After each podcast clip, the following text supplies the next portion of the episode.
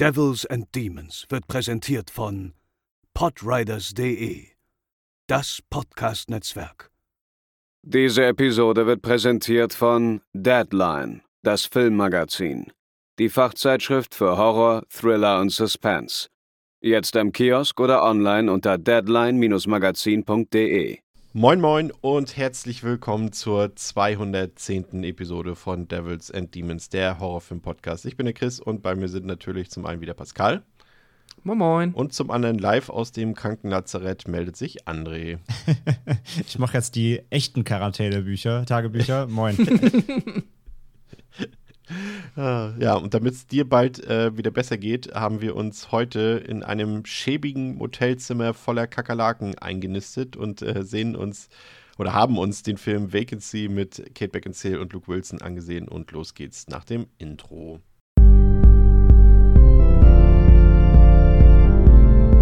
They're coming to get you, Barbara.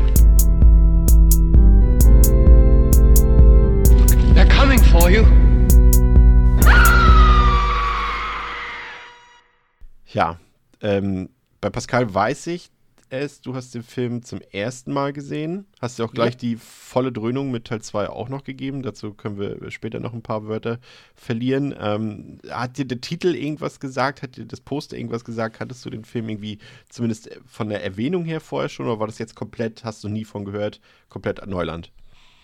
Gar nichts, noch nie von gehört. Komplett Neuland für mich. Hashtag Neuland. Das ist mir am liebsten, wenn das bei dir der Fall ist. Dann macht es am meisten Spaß. André, wie sieht es bei dir aus?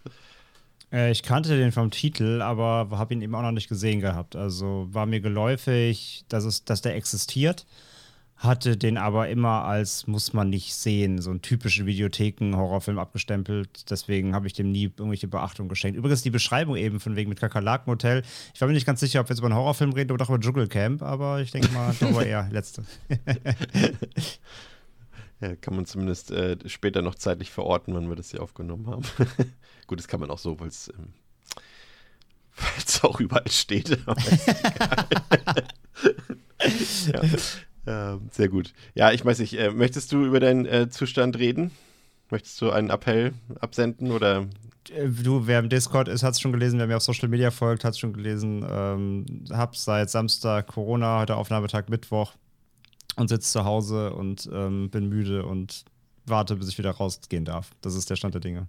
Ich, ich wollte wenigstens einmal den Satz erwähnen, der mir auf Arbeit schon total auf die Nerven geht. Die Einschläge kommen immer näher. Aber nee, die sind, sind da. da. Jetzt sind sie da, ja. Ja. Naja, aber ihr seht, äh, wenn man äh, doppelt geimpft und geboostet ist, kann man auch ein paar Tage später schon wieder podcasten. Von daher äh, gute Besserung an dieser Stelle. Ja, ich habe jetzt, hab jetzt zum Glück nichts der bekannten gängigen Symptome, sondern wirklich nur eine, ja, wie eine, wie eine üble Abgeschlagenheit. Also wie eine Erkältung, aber ohne Schnupfen. Also einfach nur dieses dauermüde, abgeschlagen, bisschen Kopf. Zum Glück nur, nur das. Also es ist eher nervig als schlimm. Aber ja, hoffe mal, in ein paar Tagen ist es noch dann wieder gegessen. Meine Prognose war ja, dass dein, dein Filmkonsum nach oben geht, aber dein Letterboxd-Account sagt das Gegenteil. Äh, Zu ja, anstrengend? Mh, hm, weiß, nee, ich zock gerade mehr tatsächlich. Irgendwie ist, äh, ich bin so müde, weil Film penne ich ein, deswegen spiele ich gerade mehr Videospiele, weil das, da, da ist man aktiv irgendwie, ja. Das ist mein, meine Alternative zum nach draußen gehen, nicht nach draußen gehen dürfen. Ja, ihr merkt, wir strecken die Folge jetzt zu Beginn schon ein bisschen, weil der Film läuft nur 82 Minuten und äh, wir wollen euch ja jetzt nicht nur die halbe Dosis äh, Devils and Demons geben. Deswegen heute sprechen wir extra langsam auch, glaube ich. Nein. Ähm, also äh, zu den harten Fakten des Films, also äh, nochmal, der Titel ist A Vacancy. Äh, ihr werdet euch vielleicht fragen, wenn ihr jetzt nur so irgendwie bei euch im Regal guckt, hä, den Film habe ich gar nicht. Ihr habt den vielleicht unter dem Titel Motel, unter dem er in Deutschland äh, veröffentlicht wurde, weil er damals halt im Zuge von Saw und Hostel erschienen ist. Und da dachte man sich doch, ah, ja, das ist zwar kein Torture-Porn-Film, aber wir können ihn mal so vermarkten, also nennen wir ihn mal Motel, weil das passt zu Hostel und ähm, ja, das ist so ein bisschen der Hauptgrund, warum der hier einen anderen Titel bekommen hat.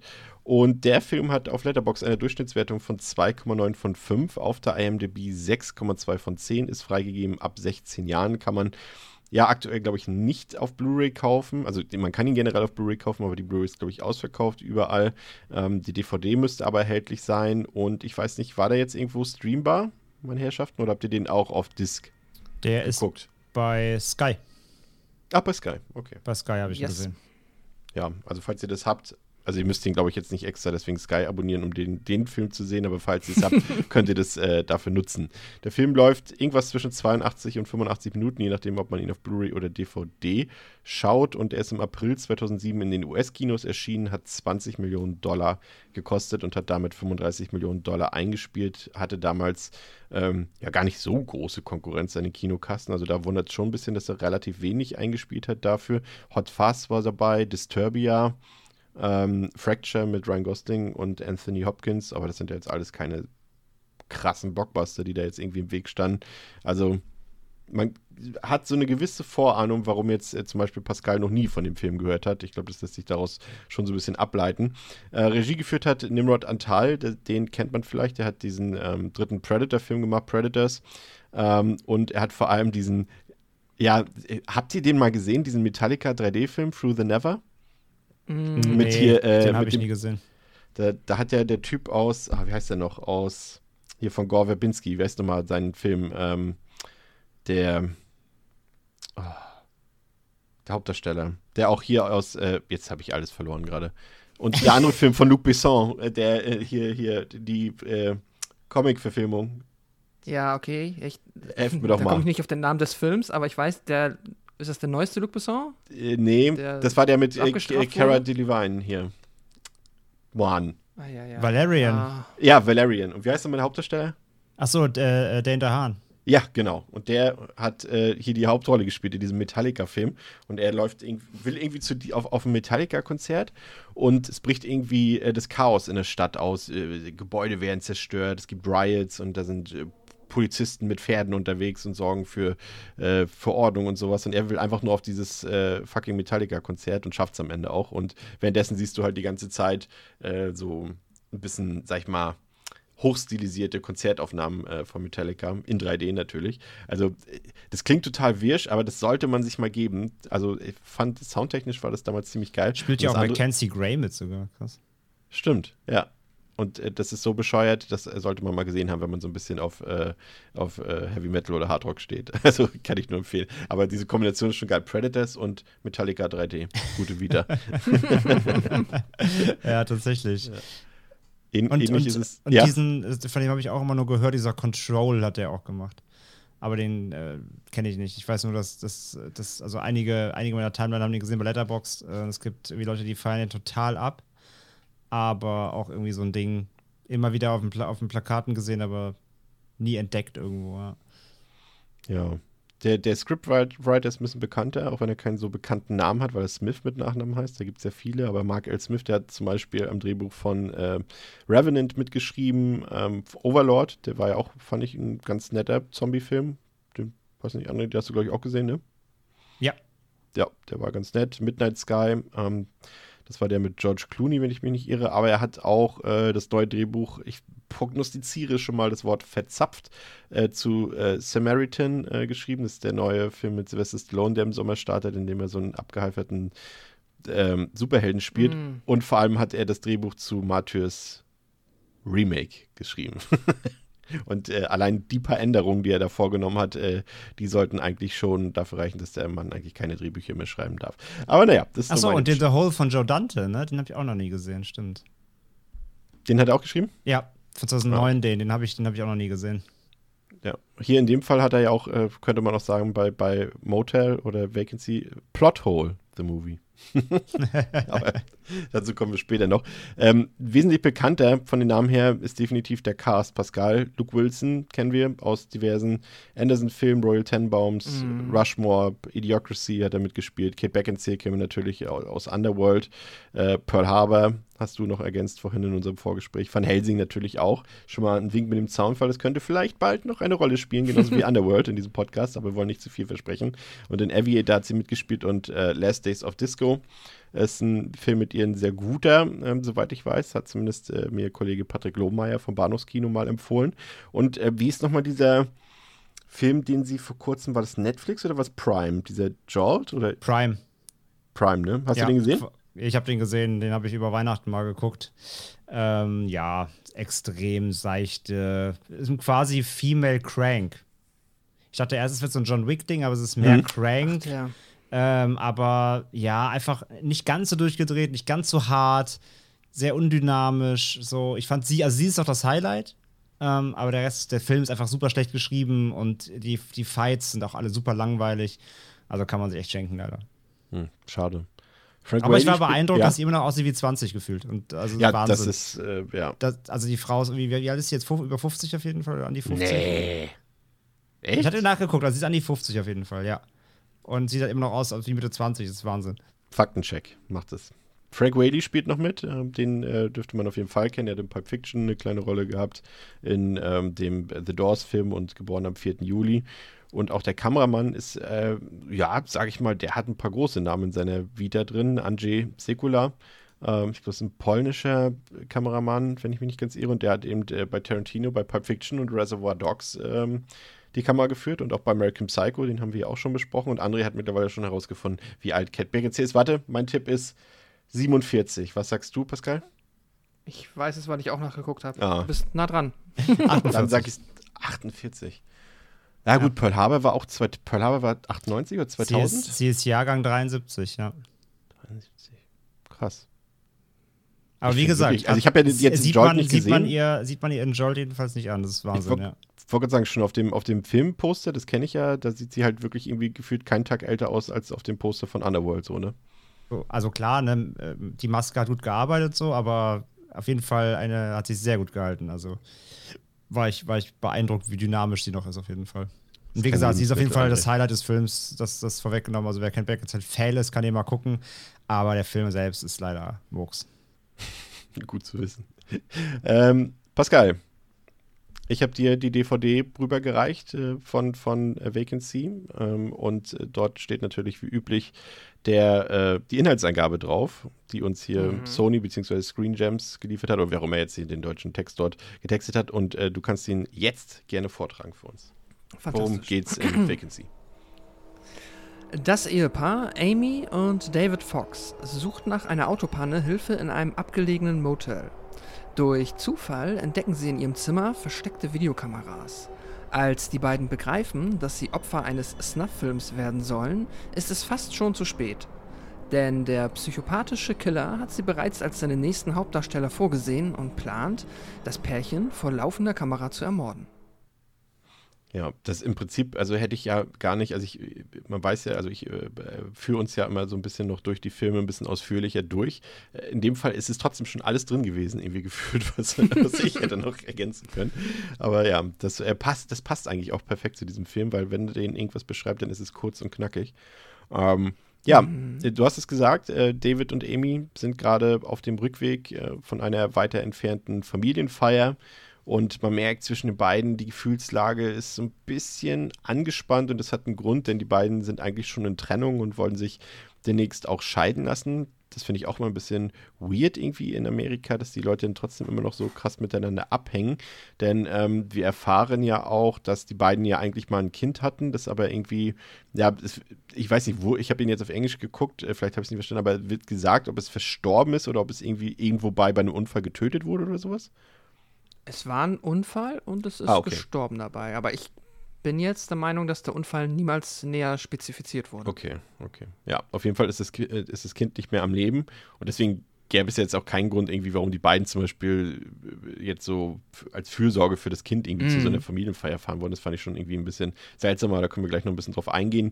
Äh, jedenfalls ist diese Fahrt durch die Nacht äh, dementsprechend ziemlich äh, entspannt, würde ich mal sagen, in Anführungszeichen. Also die beiden zanken sich die ganze Zeit und ähm, als Amy dann aufwacht, muss sie auch feststellen, dass David einen Umweg äh, gefahren ist und äh, er sich jetzt auch nicht mehr so richtig äh, bei dieser Fahrt durch die Nacht orientieren kann. Und dann gibt es auch noch plötzlich Probleme mit dem Auto.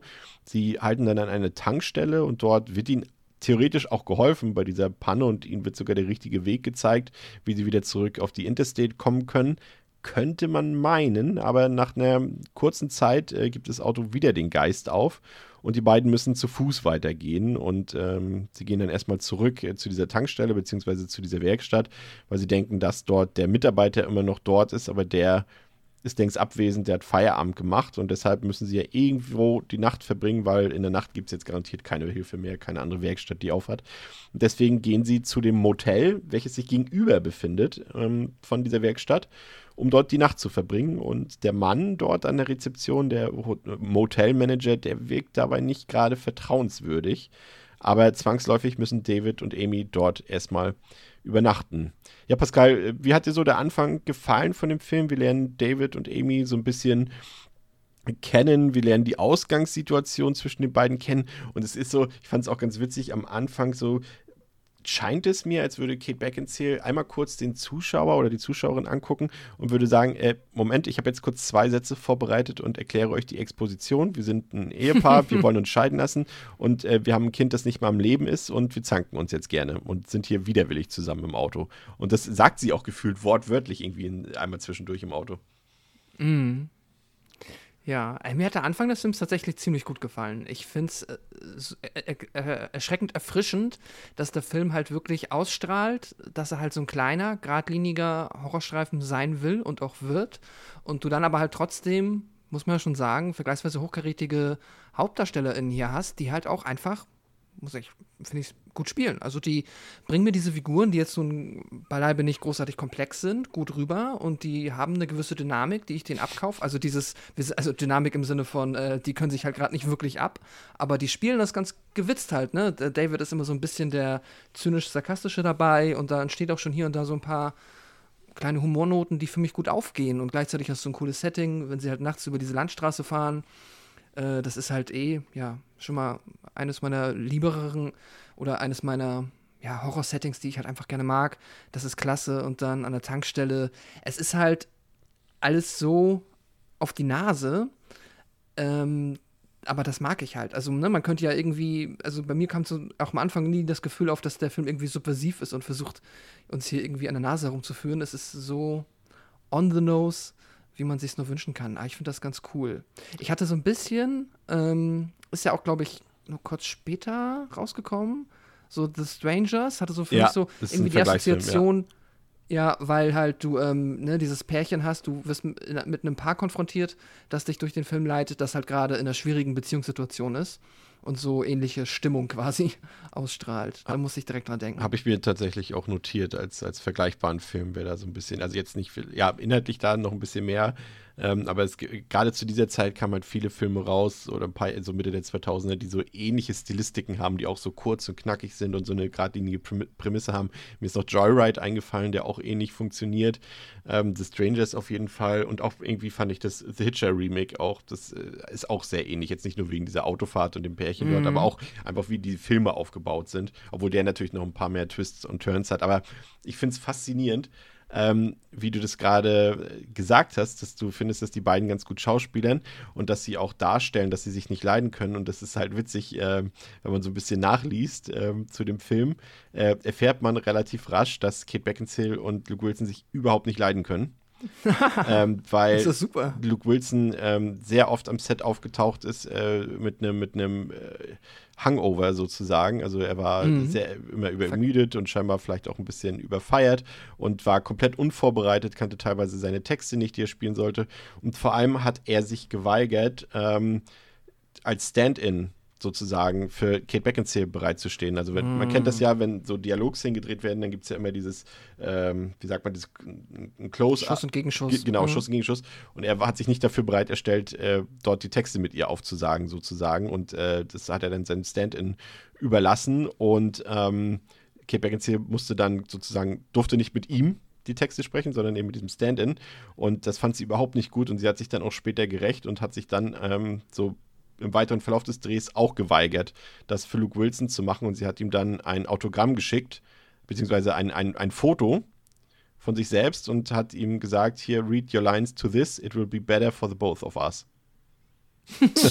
also die, die werden, wurden, ich weiß nicht, wie, die, wie das Verhältnis zwischen den beiden heute ist, keine Ahnung, aber ähm, nun ja, deswegen, deswegen ist es lustig, weil Pascal hat gesagt, er hat so diese Dynamik zum einen erkannt, die wiederum ja eigentlich gar nicht vorhanden sein kann, weil sie ja gar nicht zusammen gespielt haben teilweise. Aber andererseits stimmt es, wenn du sagst, es ist äh, authentisch vermittelt, dass die beiden sich nicht leiden können. Also ähm, das klappt irgendwie schon ganz gut. André, wie hast du das empfunden?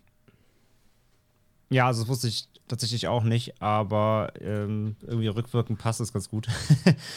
Weil die beiden, finde ich, einfach den ganzen Film über so eine gewisse Antiklimatik haben. Also klar, äh, später, später raufen sich dann zusammen, da kommen wir gleich dazu, wenn es ernst wird.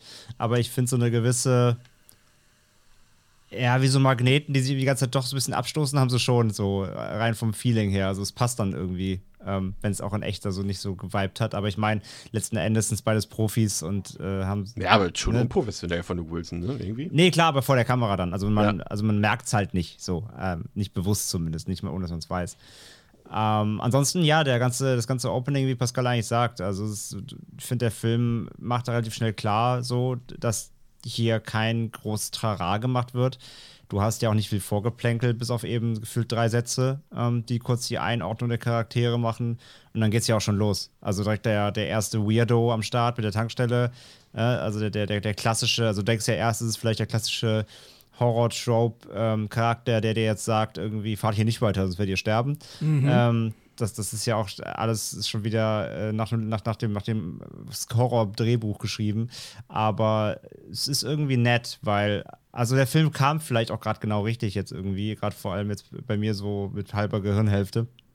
ähm, nee, weil er eben wirklich ganz klar macht, so hier, das ist halt kein, hier wird nicht, es wird keine große Dramageschichte aufgebaut, du musst jetzt hier nicht mega aufpassen, hier wird jetzt nicht gleich irgendwie äh, 8 Meter Ebenen ausgefahren, sondern das ist halt so Auto, nachts, Tankstelle, es bahnt sich schon Unheil an, auf geht's. Und das fand ich ganz erfrischend, dass da, ähm, also er fühlt sich wirklich genau an wie so ein, wie so ein Mitte 2000er Horrorfilm, von, von Anfang bis Ende. Ähm, und das fand ich irgendwie auch, auch irgendwie mal, mal wieder nett. So, nachdem wir natürlich die letzten Jahre auch viel eben im Horrorkino mit sehr ähm, subversiven Filmen zugeschüttet wurden, war so ein, so ein Schritt zurück mal ins letzte Jahrzehnt wieder eigentlich ganz nett, um ähm, ja, einfach mal wieder Horror zu kriegen. Verweigern wir heute den Begriff Elevated Horror? Aber hat mir schon bei Scream ausgelutscht. Aber nee, es ist halt wirklich genau so. Ähm, der, der, der Film gaukelt dir gar nicht irgendwas vor, sondern es geht halt rein, es geht super schnell und du bist innerhalb der ersten 15 Minuten schon in einer, in einer Grundstimmung drin. Ähm, und die, die, die ist halt, die hat keinen doppelten Boden. So. Und das ist eigentlich ganz nett mal wieder. Ich fand es interessant, dass der Film, wie ich finde, das, das sieht man auch, das haben auch ein paar von, von den Crewmitgliedern gesagt, irgendwie, also das ist kein Geheimnis, ähm, dass sie so ein bisschen Richtung Hitchcock gezielt sind. Und das finde ich so interessant, weil sie es auf audiovisuelle Art und Weise versucht haben. Also man, wenn man schon allein dieses Intro sieht, also die Opening Credits, die sind ja schon sehr orientiert an, an, an diese Soul Bass äh, Intros, die man so von Hitchcock-Filmen kennt, irgendwie Psycho und so weiter. Und also dieses A- Artifizielle, ne? Ihr könnt euch vielleicht erinnern, dass das so ein bisschen wie dieses Labyrinth da so nach und nach aufgebaut wurde und auch mit der Musik. Und dann hast du so diese Vögel auf dem Empfangstresen dort, die dort sitzen bei, bei dem Hotelmanager, ist natürlich auch eine Anspielung an die Vögel. Und auch dieser äh, im Badezimmer, in dem Hotelzimmer, dieser heruntergerissene Vorhang, also ganz viele Hitchcock-Anspielungen. Lustigerweise aber nur in dieser audiovisuellen Sicht, weil inhaltlich ist der Film halt komplett geradlinig, während Hitchcock ja schon, äh, sag ich mal, viele ja, eben äh, Twists einbaut und sowas und eben die Geschichte nicht von Anfang an so offensichtlich gestaltet. Und das fand ich irgendwie merkwürdig. Also, das hätte ich dann irgendwie auch erwartet, dass das vielleicht auch erzählerisch passiert. Aber davon war ja irgendwie gar nichts zu spüren. Ähm, fandet ihr das denn, um nochmal auf, auf, auf Beckinsale und Wilson zurückzukommen, das sind ja schon mal Stargesichter und das haben wir jetzt ja, sage ich mal, also wir kennen das von Horrorfilmen, aber meistens ist es ja so, dass die Leute danach erst Stars wurden. Und hier ist es ja so, dass sie ja schon Stars waren. Und das finde ich immer ein bisschen merkwürdig, wenn die dann so in unser Genre reinkommen, diese Leute, sage ich mal. Und, und man eben so, das ist ja schon eine andere Art von äh, Identifikation, wenn man irgendwie Schauspielerinnen oder Schauspieler hat, die man noch nicht so kennt oder die eben noch nicht so, naja, ist ein verbrauchte Gesicht, das ist jetzt das falsche Wort, aber ihr wisst, was ich meine. Ähm, Und wenn du jetzt hier auf einmal diese Stars hast, ne, das ist, macht ja schon irgendwie einen Unterschied, auch so was Glaubwürdigkeit vielleicht angeht, dass man irgendwie bei Kate Beckinsale doch irgendwie denkt, ja, warum ist sie zum Beispiel, genau, hier ist sie ja zum Beispiel eher ein bisschen, sage ich mal, mh, devot unterwegs. Wenn man das eben vergleicht in, in Underworld oder in vielen anderen Filmen, da kloppt sie halt die Leute zusammen und hier ist sie eher so ziemlich dieses wehrlose, diese wehrlose Frau und das passt irgendwie so gar nicht zu ihr, zu dem, was sie sonst so spielt. Und das finde ich, macht schon irgendwie einen Unterschied, wenn solche Leute da die Hauptrollen haben, Pascal.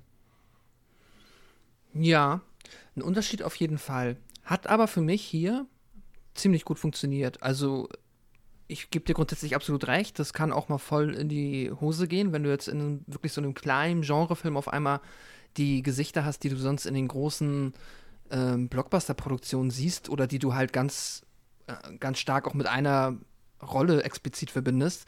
Das habe ich jetzt aber auch weder, also ja klar, Luke Wilson, das Gesicht kennt man und ich habe auch viele seiner Filme gesehen, aber er war für mich zum Glück nie und auch Kate Beckinsale eigentlich nie, die waren für mich nie so mit einer Rolle verbunden, wie es jetzt in den, ja, wie es heutzutage dann halt mit, I don't know, mit MCU-Filmen ist oder so, wo du dann halt wirklich sagst, okay, das ist, diese Person ist diese Rolle und deswegen ist die in jedem anderen Film weird.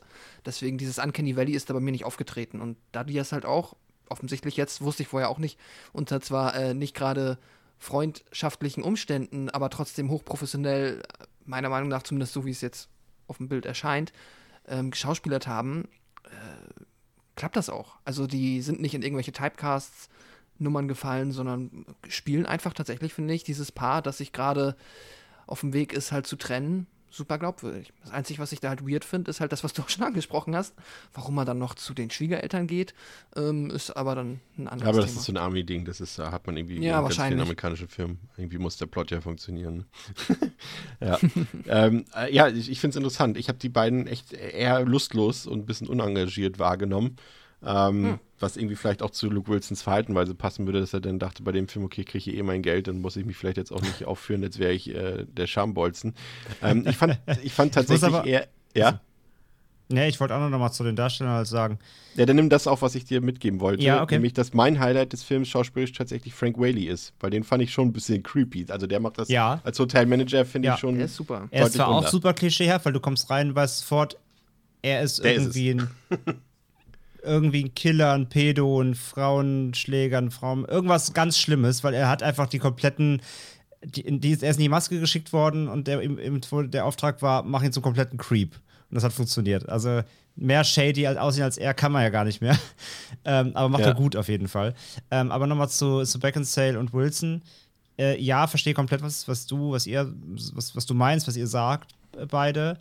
Aber ich finde halt trotzdem auch, also einmal mal so gesprochen, wenn der Film jetzt rausgekommen wäre, aber selbst aus heutigem Standpunkt, ja, natürlich kennt man beide Darsteller, aber es sind jetzt auch nicht irgendwie Meryl Streep und Leonardo DiCaprio, wisst ihr? Ja, ja, also das klar. sind jetzt Why beides not? keine, Das- keine ja. A-Plus-Lister so. Ja, das Weil stimmt. du musst halt Absolut. mal, du musst mal gucken, weil ich habe wirklich das heute mal geschaut, mal die, mal die, mal die, ähm, nach den Releases mal. Also Beckinsale hatte halt davor halt Pearl Harbor, die hatte Van Helsing, die hatte gerade bei zwei Underworlds raus, ähm, Aviator und so Click und dann kam Vacancy, ja. Und in Aber es allen, waren schon ihre bekanntesten Filme, muss man auch sagen. Danach Absolut. kam nicht mehr so viel. Absolut so, aber Underworld war auch gerade ein Jahr raus so. Hm.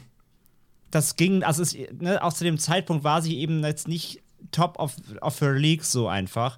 Und, und ähm, Wilson halt, ja, der hatte halt Scream 2, Gruß an unsere alte Folge, ne? Der hatte Rushmore, der hatte Charlie's Angels, so, ähm, Anchorman, Idiocracy und dann kam Vacancy. Auch da, ne, es ist halt nicht top of the league. Deswegen, ich finde so, die beiden gehen noch. Das sind jetzt, die waren zu der Zeit zwar irgendwie so halbwegs angesagt in ihren Genres, also beziehungsweise nicht in ihren Genres, aber generell, ähm, aber waren jetzt eben nicht, wie gesagt, es waren jetzt keine Aushängeschilder Hollywoods, die Ja, da plötzlich ja. in Horrorrollen schlüpfen. Aber ich weiß, was du meinst, aber ich finde, bei denen geht's noch so. Also da gäbe es deutlich seltsamere Picks, wo ich vielleicht auch dann weniger den Schauspieler, die Schauspielerin vom Charakter trennen kann.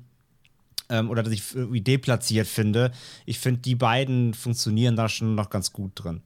Ich habe gerade als Vergleich das äh, Geisterschloss-Remake äh, mit äh, Liam Neeson und, und Catherine Zeta. Nee, wer hat das Remake gespielt? Catherine Zeta Jones? Nee, wer war das? Doch auch, ja, ja. ja. Ja.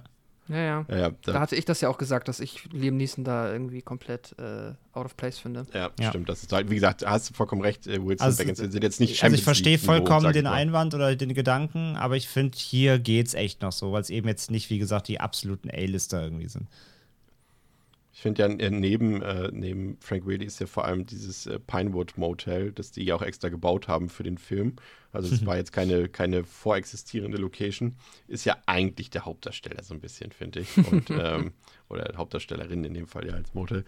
Ähm, das, das hat für mich ganz gut funktioniert. Man sieht natürlich irgendwie immer, da kommen wir später noch ein bisschen drauf zu sprechen, auf dieses Audiovisuelle, dass natürlich irgendwie, also sag ich mal, ein Independent-Film oder eine, eine Low-Budget-Produktion die jetzt, sage ich mal, so ein schäbiges Hotel darstellt und ein Hollywood-Mainstream-Film, wie in diesem Fall, der ja auch durchaus ein amtliches Budget aufzuweisen hat, wenn der versucht, etwas Schäbiges darzustellen, so ein Hotelzimmer, das ist schon irgendwie ein Unterschied. Also es wirkt irgendwie, obwohl da eine Kakerlake irgendwie mal einmal so lang läuft, wirkt es trotzdem wie Hochglanz. Schäbigkeit.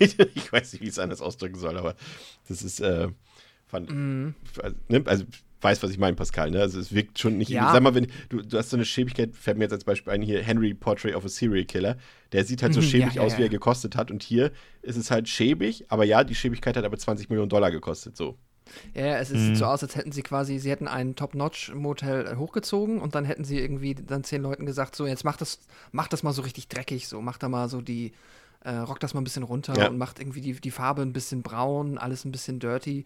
Also ja, aber es ist also, für mich geht das schon, find aber ich weiß, gut, was du also meinst. Man, ja, Funktioniert ja, schon, ja. man, man, man kann das, man hätte das noch, äh, man hätte das noch, un, noch unangenehmer gestalten können. ja. Vielleicht hätte man einfach mal so eine Woche lang irgendwie so eine Rockband da irgendwie ihre. Ja, oder Luke ihre, Wilson, scheinbar. Mhm. Oder Luke Wilson, ja, mit seiner Rockband. Wobei, man muss ja auch dann dazu der, also theoretisch ist es jetzt auch nicht im unmittelbaren Interesse der Betreiber dieses äh, Etablissements, dass das, also dass jemand direkt wieder umdreht auf der Türschwelle. Ähm, also vielleicht haben sie einfach versucht, haben sie irgendwas gegen die Kakerlaken unternommen, dass da nicht so viele sind. Ja. Aber besonders schön und sauber ist es auf jeden Fall nicht. Dafür, dass es ja auch die, die, die, was war das, die Pärchen-Suite oder die, Die Luxus- Honeymoon Suite. Honeymoon Suite war, genau. Also es ist, sage ich mal so, wenn, wenn Honeymoon Suite heißt, braunes Wasser, Kakerlaken und alles ziemlich runtergekommen, okay. Äh, ja, also, aber es gelingt den beiden irgendwie, sich so ein bisschen halbwegs zu entspannen, aber dann klingelt erstmal das Telefon dort, ohne dass irgendjemand was sagt und anschließend klopft es an der Tür, ohne dass jemand hinter dieser Tür steht. Und das Ganze wiederholt sich dann auf sehr energische Art und Weise und äh, David geht dann auch äh, sich beschweren, aber der Motelmanager erklärt dann, ja, ihr seid aber die beiden einzigen Gäste hier im Motel, also kann eigentlich niemand sein, vielleicht ein paar Jugendliche, die Krawall machen, aber die sind auch spätestens morgen früh wieder weg, so in dem Sinne.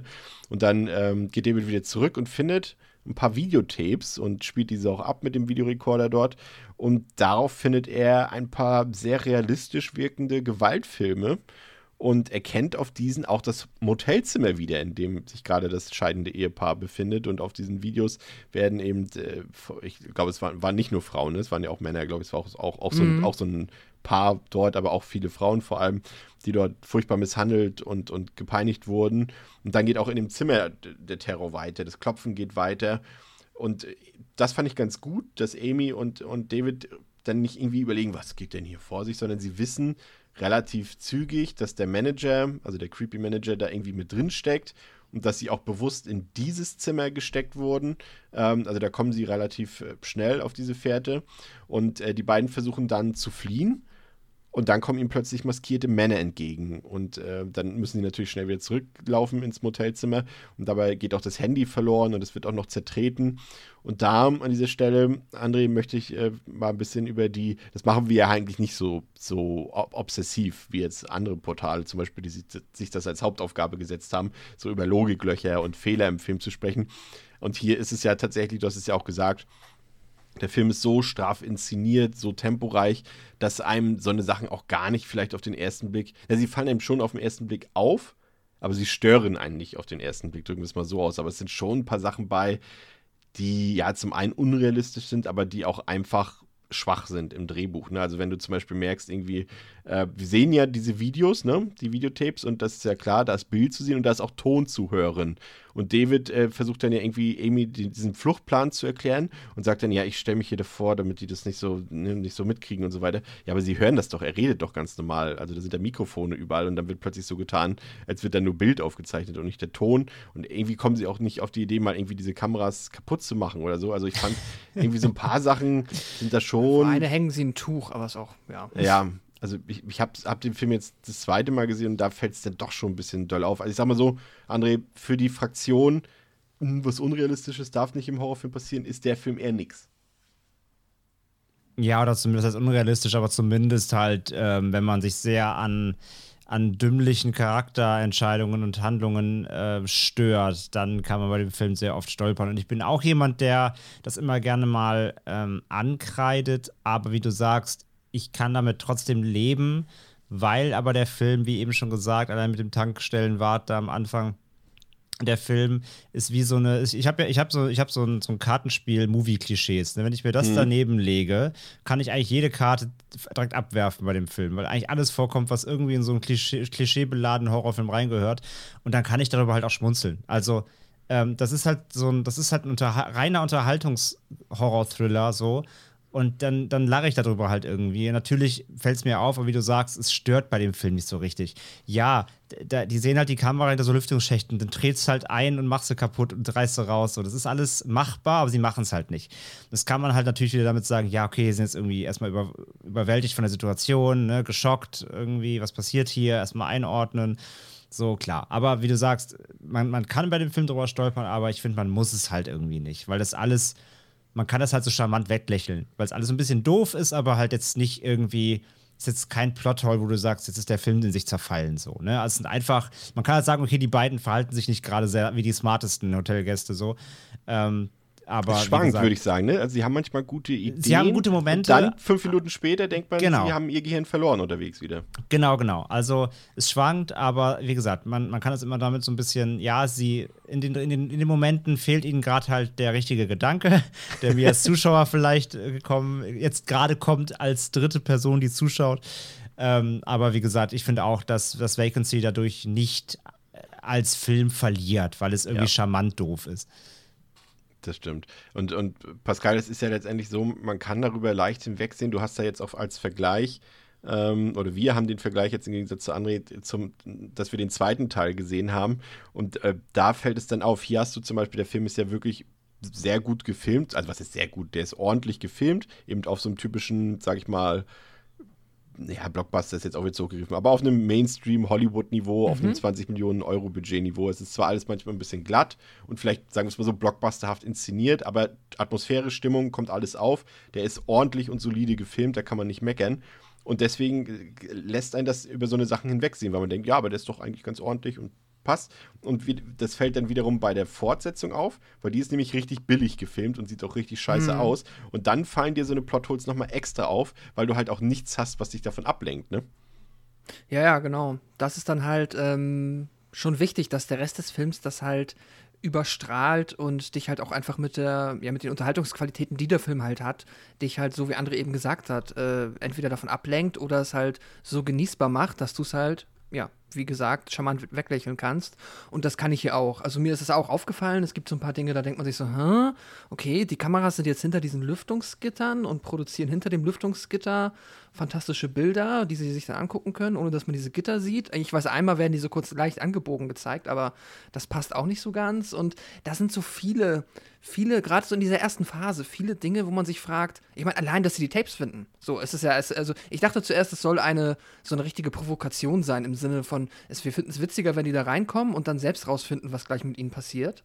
Und ich hatte ganz lange das Gefühl, dass die, ähm, naja, also die Bösewichte, auf die wir dann gleich noch kommen, dass die einfach super cocky sind und so selbstbewusst, dass die halt diese ganzen Fehler, die sie machen am Anfang, absichtlich machen, weil die so davon überzeugt sind, dass sie die eh quasi am Sack haben, weil auch äh, sie kommen ja rein und wollen sich das Zimmer mieten und der Ned Flan der creepy Ned Flanders Dude, der ist halt im Hinterzimmer und hört halt laut, guckt halt sich die Videos an äh, quasi hinter der Rezeption, aber halt eine Lautstärke, dass du sie überall hörst und die dachten halt, okay, das ist, der guckt sich halt Pornos an da hinten. Äh, ja, aber auch ganz am Anfang hätte man sogar denken können, äh, dass ja Da wird einfach eine Frau vergewaltigt, ja, genau. Ja, ja, ja. Ja, ja, und äh, also das ist halt etwas, das zieht sich so, ich, in der ersten Filmhälfte schon durch, dass beide Parteien machen quasi alles so, also machen sich das Leben so unfassbar schwer, dass du auf der einen Seite immer denkst, so, die Bösen sind super unfähig und verkacken ist äh, auch der Apfel später noch und alles Mögliche. Die machen quasi alles richtig schlecht, aber auch die beiden sind halt nicht gut. Naja, das ist ein bisschen. Da hat es mir so ein bisschen, das Einzige, was mir da das also nicht verhagelt hat, aber was es mir schwer gemacht hat, war einzuschätzen, aus was für einer, mit was für einer Mentalität vor allem diese Motelbetreiber da ja. jetzt rangehen. Ja. Sind die einfach, sind die so, sind die so Spieler, also die so richtig denken, ey, wir sind so Psycho und wollen die fertig machen? Oder sind die einfach nur sehr, sehr schlecht in dem, was sie eigentlich machen? Das ist, das ist ein Punkt, weil dafür stellen sie sich eigentlich auch zu dämlich an, im Endeffekt. Äh, um, genau, das passt nicht mhm. zu dieser Überlegenheit, die dieser Anfang vielleicht darstellen will. Das sind auch die zwei Sachen, die mich so ein bisschen stören oder ein bisschen mehr. Zum einen, dass der einzige Punkt, der mir zu schnell in der Handlung vorangeht, ist, dass sie halt wirklich, okay, sie gehen nur ins Hotelzimmer sie setzen sich kurz hin und dann geht schon los. Telefon klingelt, es wird geklopft, Videos gefunden, so innerhalb von zwei Minuten. Okay. Das hätte man vielleicht auch ein bisschen mysteriöser noch machen können, irgendwie. Ähm, ich will jetzt nicht irgendwie, wir haben ja einen, nicht jetzt einen vergleichbaren Film, aber einen Film, der ja dieselbe Thematik behandelt, Snuff-Filme mit 8 mm damals gehabt. Und, und, der beschäftigt sich ja auch so ein bisschen damit. Aber hier ist es ja quasi nur, Ja. ah, okay, die drehen hier diese Filme. Oh, das ist das Hotel, Motelzimmer, in dem wir uns befinden. Dann wollen die das mit uns drehen. Aber es wird ja jetzt nie irgendwie auf diese düstere Thematik eingegangen, was Snuff-Filme sind und so weiter. Und, und, und so eine Sachen, das bleibt ja quasi, ja, es spielt für die Handlung keine Rolle. Und eben, dass die Bösewichte zum einen jetzt nicht unbedingt einen besonders schaurigen Eindruck hinterlassen, finde ich, weil die Masken, also an dieser Stelle Rest in Peace immer noch, da haben wir damals ja nicht mehr drüber geredet, weil es eben kurz nach unserer Aufnahme passiert ist, das ist ja Robert Hall, ähm, den wir hier ausführlich schon mal besprochen haben, bei den beiden Late to Rest Chrome Skull Filmen, der ist ja mittlerweile leider verstorben und er hat hier auch die Effekte und die, die Masken auch gemacht, die fand ich jetzt so ein bisschen, ja, einfallslos, ein bisschen. Also ja, die haben jetzt nicht so einen krassen Eindruck hinterlassen, dass ich jetzt irgendwie Angst hätte wie, vor denen. Irgendwie, wie jetzt zum Beispiel die Masken bei The Strangers zum Beispiel oder Mhm. bei The Purge, André, ne? Ja, ja, absolut. Die sind halt sehr rudimentär. Das sind ja einfach solche. Ähm, hab mich daran erinnert, hier bei dem Netflix, äh, war eine Netflix- Netflix-Produktion, aber äh, hier Hasch, ähm, da trägt der Killer auch so eine, Ja. quasi einfach so eine, so eine durchsichtige Maske, die einfach deine Gesichtskonturen ähm, verhindert, dass jemand erkennt quasi. Aber ja, die wirken dadurch halt einfach eher wie so, wie so random Dudes in Overalls halt, ne? Also so Michael Myers äh, Halloween-Kostümierte. Ähm, ja, soll, also, du hast ja vorhin schon gesagt, ich glaube halt das Ganze. äh, Das Aber ganze passt Ambi- ja auch irgendwie, kur- kurz aber passt ja irgendwie, fällt mir gerade ein, weil sie, es geht ja da auch um nichts anderes, als die Identität zu verschleiern. Sie wollen ja keinen erschrecken mit dem Masken. Ja, jetzt Also wollte ich gerade sagen, Auch. das passt ja auch dazu, was du vorhin gesagt hast. Ne? Es geht ja auch mehr darum, das ganze, das ganze Setup, das, so- das Motel an sich ähm, und was da gemacht wird, ist ja eigentlich das Grauen und nicht, ist ja, es soll ja kein Michael Myers oder eben kein Jason daraus entstehen, sondern es sind halt einfach die Menschen, die es ausführen. Aber dieses ganze Setup, dass Leute da hingelockt werden und das dort passiert, das ist ja eigentlich der Horror an sich und nicht die Figuren so. Von daher finde ich es eigentlich okay, dass es halt einfach so gesichtslose Lakaien, sag ich mal, sind. Und der Einzige, der ja ein Gesicht hat und wer der, der, der quasi der richtige Antagonist ist ja eben der, der Portier, ne? Ja. Ja, es wird, gibt ja später, da kommen wir gleich noch auf eine, wird ja noch, bei- bei, zwei Leuten wird ja letztendlich noch die Maske gelüftet, ähm, aber da kommen wir gleich noch ähm, zu. Ähm, genau, aber das ist so, ja, also ich meine das eben noch ein bisschen anders. Ich meinte eben, dass es ja zweckmäßig auch ist. Also ja, sie sollen im Film jetzt auch nicht die, die Bedrohung sein, sondern eher das, das Motel mit seinen Gängen und sowas. Aber auch, es macht ja Sinn, sie drehen ja wirklich, also das, nehmen wir mal also sie drehen Snuff-Film und da muss ja jetzt nicht die Maske gruselig aussehen. Es geht ja nur darum, dass sie, dass sie quasi inkognito sind. Dass sie quasi Mhm. anonym bleiben und man nicht sieht, diese Leute haben das gemacht. Und da reicht ja auch einfach diese graue Maske, die sie da aufhaben, auf. Man erkennt ja dann nicht, wer das ist. Und Genau. das macht ja dann auch im Kontext irgendwie Sinn, ja. Ähm, ja, und äh, Amy und David versuchen dann irgendwie auch die Polizei zu verständigen, beziehungsweise David versucht das. Das klappt aber nicht so ganz, weil ein Auto angerast kommt und in die, in die entsprechende Telefonzelle rast. Und äh, die Hoffnung liegt irgendwie nahe, dass dann vielleicht durch den Anbruch des kommenden Tages Rettung, Rettung nahen könnte. Und äh, ja, dann, dann ist ein bisschen, sag ich mal, Ruhe und der Zuschauer oder die Zuschauerin kann das auch verarbeiten. Wir wissen, okay, die Videotapes sind Snuff-Filme. Das ganze Motel ist mit versteckten Kameras bestückt und der Hotelmanager Mason, der hat das Ganze unter seine Fittiche genommen, der hat die Kontrolle darüber und hat dann dort eben, wie Andres eben schon gesagt hat, seine Lakaien, die ihm dabei helfen bei der Ausführung. Und dann kommt plötzlich ein Trucker an und David und Amy denken, dass dieser Mann ihnen vielleicht helfen könnte, doch der entpuppt sich, für die beiden zumindest, schockierenderweise, für uns als äh, ZuschauerInnen natürlich nicht, entpuppt er sich als äh, Kunde für diese gedrehten Snuff-Videos und dann entdeckt David zum Glück im Badezimmer einen unterirdischen Geheimgang, beziehungsweise ein ganzes Tunnelsystem. Und die beiden folgen dann dem Gang und stellen fest, eben, dass es sich um ein Tunnelsystem handelt und dass alle Zimmer und alle Gebäude irgendwie miteinander verbunden sind. Und dann landen sie im Hinterzimmer vom Hotelmanager, also von Mason. Ähm, aber das hält jetzt auch nicht lange an. Sie können sich da nicht lange aufhalten, da eben äh, Mason und die maskierten Männer ihnen schnell auf die Schliche kommen, also wieder ab zurück in den Tunnel. Und äh, einen anderen Abzweig nehmen und sie kommen dann in eine Werkstatt raus. Also so- es ist sogar nicht diese Werkstatt gewesen von gegenüber, ja, ne? Das ist auch miteinander verbunden, Ja. genau. Und äh, mittlerweile ist dann auch ein Polizist am Hotel eingetroffen, also der, der Notruf hat irgendwie doch geholfen. Aber wir kennen das, wir sind gerade mal bei der Mitte des Films. Der Polizist lebt natürlich nicht lange und wird relativ schnell aus dem Film ausgeschieden. Und äh, David will nun versuchen, in Masons Büro eine Waffe zu holen, doch beim Versuch scheitert er schon und wird dann von einem der maskierten Schurken abgestochen. Aber Amy schafft es, ähm, sich zu verstecken und auch versteckt zu bleiben. Und dort verweilt sie dann auch bis zum nächsten Morgen. Und ja, so wie ich das jetzt runtergerasselt habe, André hat es vorhin schon mehrfach schön gesagt, so straight ist der Film eben auch erzählt. Es gibt hier, abgesehen vom Tunnelsystem, keine großen Abweichungen. Also wenn ich so will, wenn ich das wieder aufgreife, was vielleicht eigentlich das Ziel Mhm. war, so einen Hitchcock-Light-Film zu drehen, dann haben sie Hitchcock auf das absolut Wesentliche reduziert. Also Hochspannungskino nenne ich es mal. Ne? Also der Film ist wirklich schnell, der ist auch gehetzt, aber im positiven Sinne. Und ähm, das funktioniert irgendwie und nebenbei erzählt er dann halt so eine, ja, ich will jetzt nicht sagen eine emotionale Geschichte, das wäre hier wirklich maßlos übertrieben, aber André, hast du It Takes Two schon gespielt? Habt ihr es schon gespielt? Ja. Nee. Und äh, dann äh, muss der Film dich ja so ein bisschen an das Spiel erinnern, weil da geht es ja letztendlich auch um, um ein Paar, das kurz vor der Scheidung steht und die zusammenarbeiten müssen, um wieder zusammenzukommen, sozusagen. Und das ist irgendwie auch äh, Vacancy so ein bisschen, ne? Äh, It Takes Two ist die familienfreundliche Variante des Films, ja, ein bisschen. Obwohl, Ähm. ja, vielleicht ist sie sogar brutaler als Vacancy an manchen Stellen. Ich sag nur Bienen. Ja, oder der Elefant, ja. Ja. ja. Trauma, Trauma. Ähm, nee, absolut. Und ich meine, was der Film halt auch super smart ist, äh, super smart macht, er hat eine limitierte Spielfläche. Und ich finde, der Film macht halt was richtig, was viele Filme falsch machen, nämlich ähm, viele Filme haben ja das Problem, wenn sie limitiert sind in ihrem, in ihrem Setting, dann werden sie langsam und schließen Charaktere quasi ein. Äh, also der Worst Case wäre hier halt gewesen, die beiden verbarrikadieren sich irgendwo und der halbe Film, ähm, geht's, Arbeitsspiel. der halbe Film sitzen sie halt irgendwie in einem Raum, labern irgendwelche Scheiße, die keinen interessiert und, und warten halt darauf, bis jemand reinkommt. So. Und das macht der Film halt nicht, sondern es trotzdem irgendwie sie schaffen es immer Bewegung dr- drin zu lassen ähm, mit dem Tunnel. Ne? Sie, sie kommen halt immer wieder in andere Räume. Also es geht immer weiter ohne dass da ein Stillstand passiert. Und das ist das Beste, was passieren kann, weil der Film hätte sich sonst, glaube ich, ewig gezogen, wenn die dann irgendwie angefangen hätten, sich dann irgendwie da einzuschließen oder sonst Ja. irgendwie was zu machen. Also wirklich beste, beste Lösung und bestes Pacing. Ähm, die Szene mit dem Trucker finde ich ist mit einer der besten im Film, auch wenn sie super predictable ist und vorher, also super vorhersehbar ist. Aber ich fand die trotzdem, ich fand die trotzdem gut. Also es gibt nur zwei Optionen, wenn er so auf die Scheibe zukommt und ähm, man denkt halt, also es gibt zwei Optionen, entweder er hängt mit drin oder er wird jetzt sterben. So. Ja. Andere, andere Optionen gibt es ja gar nicht. Ähm, und ich war auch da schon wieder so super genervt von den beiden, weil er läuft auf die Scheibe zu, dann sieht man halt natürlich, dass hinter ihm so Killer auftauchen und sie klopfen halt einfach durch gegen die, Scheibe. Er hört sie halt draußen nicht, weil die halt zu ne, Schall, Schall isoliert ist.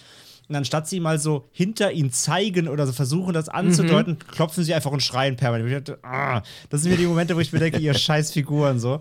Ähm, aber auf eine trotzdem spannende Art und Weise. Und wenn er dann quasi abgefangen wird von Mason und denkst jetzt halt, okay, wer st- sticht da jetzt zu? Und dann kriegt er halt einfach diese Tapes in die Hand gedrückt und du weißt so, ah, fuck.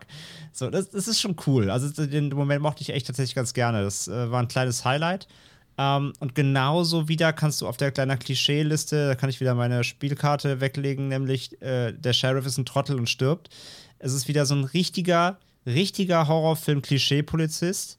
Die Ähm, Inside-Polizisten. Ja, aber komplett. Ist so ein, das ist so ein richtiger typischer Südstaatenkopf, hat ein bisschen Do ein paar Donuts zu viel gegessen, ähm, ist sehr schlecht in seinem Job und du weißt sofort, der krepiert sofort. Und das passiert halt auch so. Also, das sind, das sind aber so, aber trotzdem ist es halt alles nett, weil irgendwie, du weißt, was passiert, aber es ist so schnell, es ist so gut durchgepaced.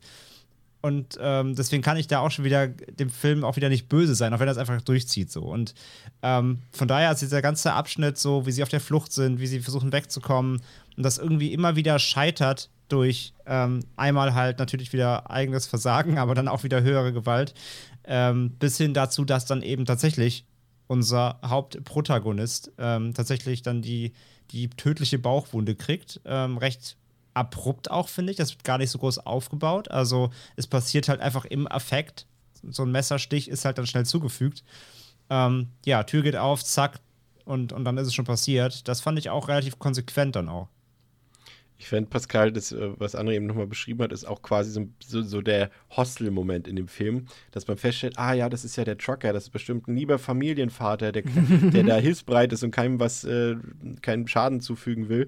Und dann so, oh nein, er kauft diese wie, das ist so wie, oh nein, die foltern ja selber, so wie diese beiden in, in Hostel 2 war es ja, glaube ich, ne? Die beiden Männer, nee, war- nee, war das in, nee, in Hostel 2 war das genau, mit den beiden Typen da, die Familienväter da, die da rumetzeln. Ähm, eigentlich ganz smart gemacht. Das ist schon okay, finde ich. Und wie André schon gesagt hat, irgendwie, das ist, man kann natürlich aus dieser Story viel machen, aber ich finde, der Film entscheidet sich da, wie André auch schon gesagt hat, äh, richtig dagegen. Ja, absolut. Ähm, das wird alles, äh, ja, eigentlich wirklich runtergespult und funktioniert auch für mich gut. Ich äh, kann es auch so unterstreichen, auch für mich Highlight des Films.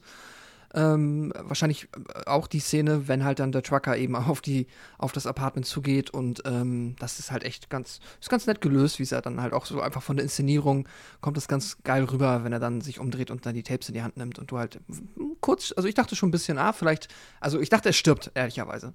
Ähm, ich war fast überrascht an dieser Stelle vom Film. Ähm, das funktioniert alles. Es sind dann halt äh, auch hier immer wieder zwischendurch so, sind es diese kleinen Punkte, die mich dann halt doch irgendwie so ein bisschen genervt haben, weil ich es nicht verstanden habe manchmal einfach. Also es gibt ja dumme Entscheidungen von Figuren, da sage ich, okay, das war halt nicht klug, aber das kann man wohl so machen aber es sind halt so manchmal ein paar Fragezeichen bei mir offen geblieben, wo ich gedacht habe, hm, okay, also er ist jetzt an dieser Telefonzelle und das ist ja der Witz, erste Witz ist ja, dass er gar nicht mit der Polizei telefoniert, sondern mit den Typen halt, die ja. jetzt irgendwie die Leitung abgefangen übrigens, haben. Übrigens, kurz, so. kurz, kurz der Inset, ja. äh, da haben sie auch einen Marketing-Gag draus gemacht. Also es gab irgendwie eine Telefonnummer, irgendwie 1889 ah. Vacancy, die konntest du anrufen und dann war seine Stimme zu hören dort, also von Frank Whaley, von mm. dem Schauspieler und da haben sie ein paar Werbegags draus gemacht. Ja. Ah, okay, interessant. Clevere PR-Kampagne. Ähm, aber das ist dann halt, also wieder hier das Verhalten von den Bösewichten. Ich fahre dann einfach mit dem Auto in die Telefonzelle von meinem eigenen Motel, wo ich so denke, ey, ihr habt doch alle, ihr habt doch die, also was mich in dieser Phase des Films ein bisschen gestört hat, ist diese krasse Oberhand der Bösewichte, die sie eigentlich haben müssten und die nichts damit machen. Und da habe ich schon wieder diese Vibes bekommen, dass das irgendwie wie Katzen sind, die mit der Maus spielen, die noch nicht tot ist, aber die halt als Spielzeug benutzen. Aber dann wiederum waren die viel zu leichtsinnig dafür und ich hatte nicht das Gefühl, dass die wirklich die Oberhand hatten, aber sie haben so agiert, als hätten sie sie, wenn ihr wisst, was ich meine. Ja. Das hat mich Absolut, immer so ein ja. bisschen gewurmt. Weil die, ne, so, sie, erstmal zerstören sie einfach selber ihre Telefonzelle so, die hätte man ja auch behalten können. Es war unnötig. Ähm, und vor allem hätten sie ihn da überfahren, wird das halt auch einer schon mal fürs, für den Snuff-Film ein, ein Darsteller weniger gewesen. Ergibt keinen Sinn und ja, keine Ahnung. Also die, das, das kann man irgendwie nicht mal so als dumme Entscheidung wegargumentieren, weil ich nicht weiß, was jetzt die wirklich was, was ihre Motivlage ist. Die sitzen ja auch so lange in diesem Zimmer und die, niemand kommt rein. Und die hätten ja einfach, also die hätten ja schon die ganze Zeit hätten die Bösewichte reinkommen können, weil die wissen ja über die Überwachungskameras sehr schnell, dass sie enttarnt wurden. Ja. Das ist so ein bisschen, das ist weird.